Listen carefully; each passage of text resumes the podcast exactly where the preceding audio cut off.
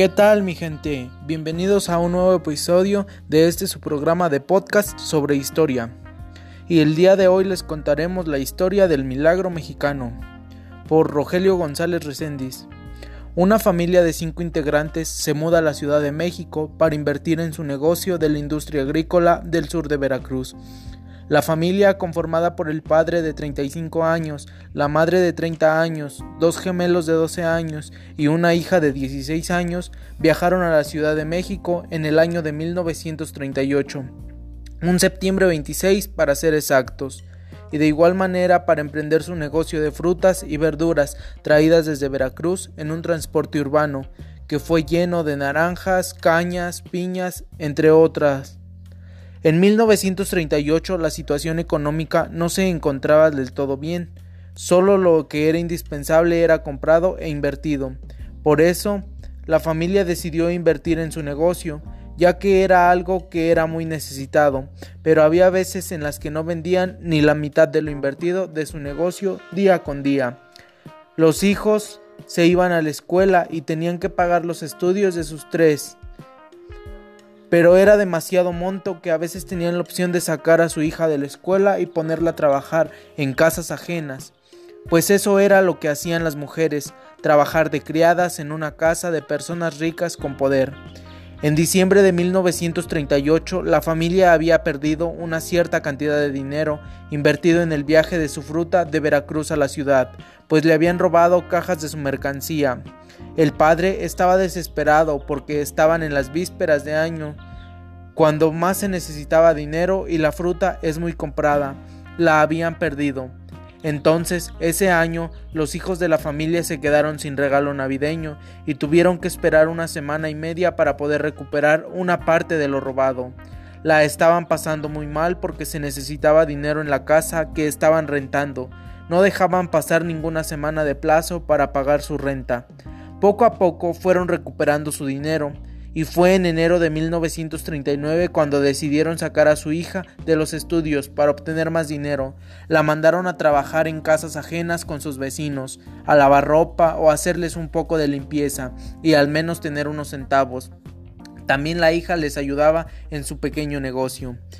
La hija estaba cansada de que la mandaran a trabajar y no descansaba ni en los domingos, ya que era el día que más podían vender de su producto en el puesto de frutas y verduras, donde a partir de las 3 de la mañana ya tenía que estar subiendo las cosas para ir al puesto, ya que el mercado abría desde las 7 de la mañana.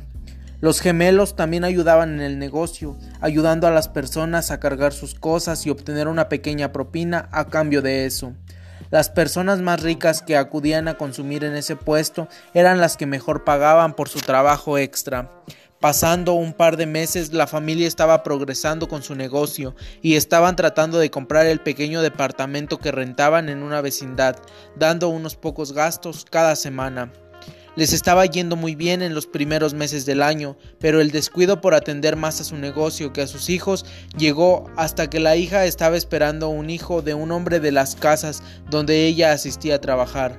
Era un hombre de 30 años que era dueño de varias distribuidoras de vino, que le fueron degradadas de su padre fallecido a los 53 años de edad. La hija de la familia tenía ya 17 años y estaba esperando un hijo, los padres estaban decepcionados, pero lo único que hicieron fue pedir que se casara con ella, por el cual no aceptó porque él tenía esposa y no lo podía hacer ni encargarse del hijo.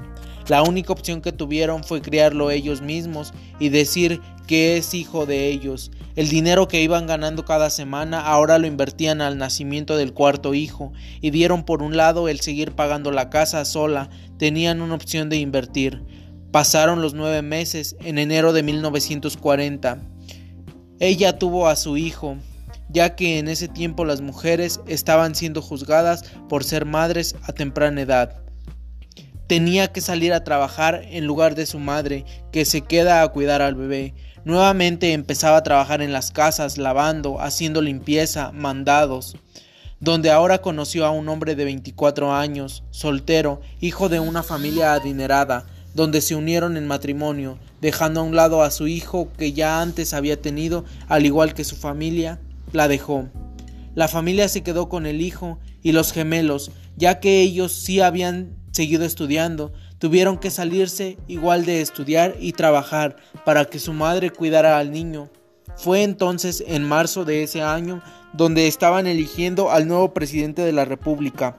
Su negocio empezó a estar bien nuevamente con la entrada del presidente Ávila Camacho, que gobernó hasta 1946, y en ese tiempo la familia le estuvo yendo muy bien, hasta aguantaron e hicieron distribución de su negocio en más locales.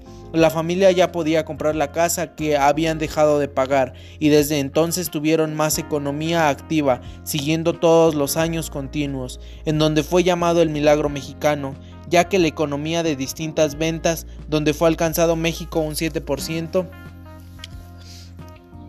donde años atrás no lo había podido conseguir.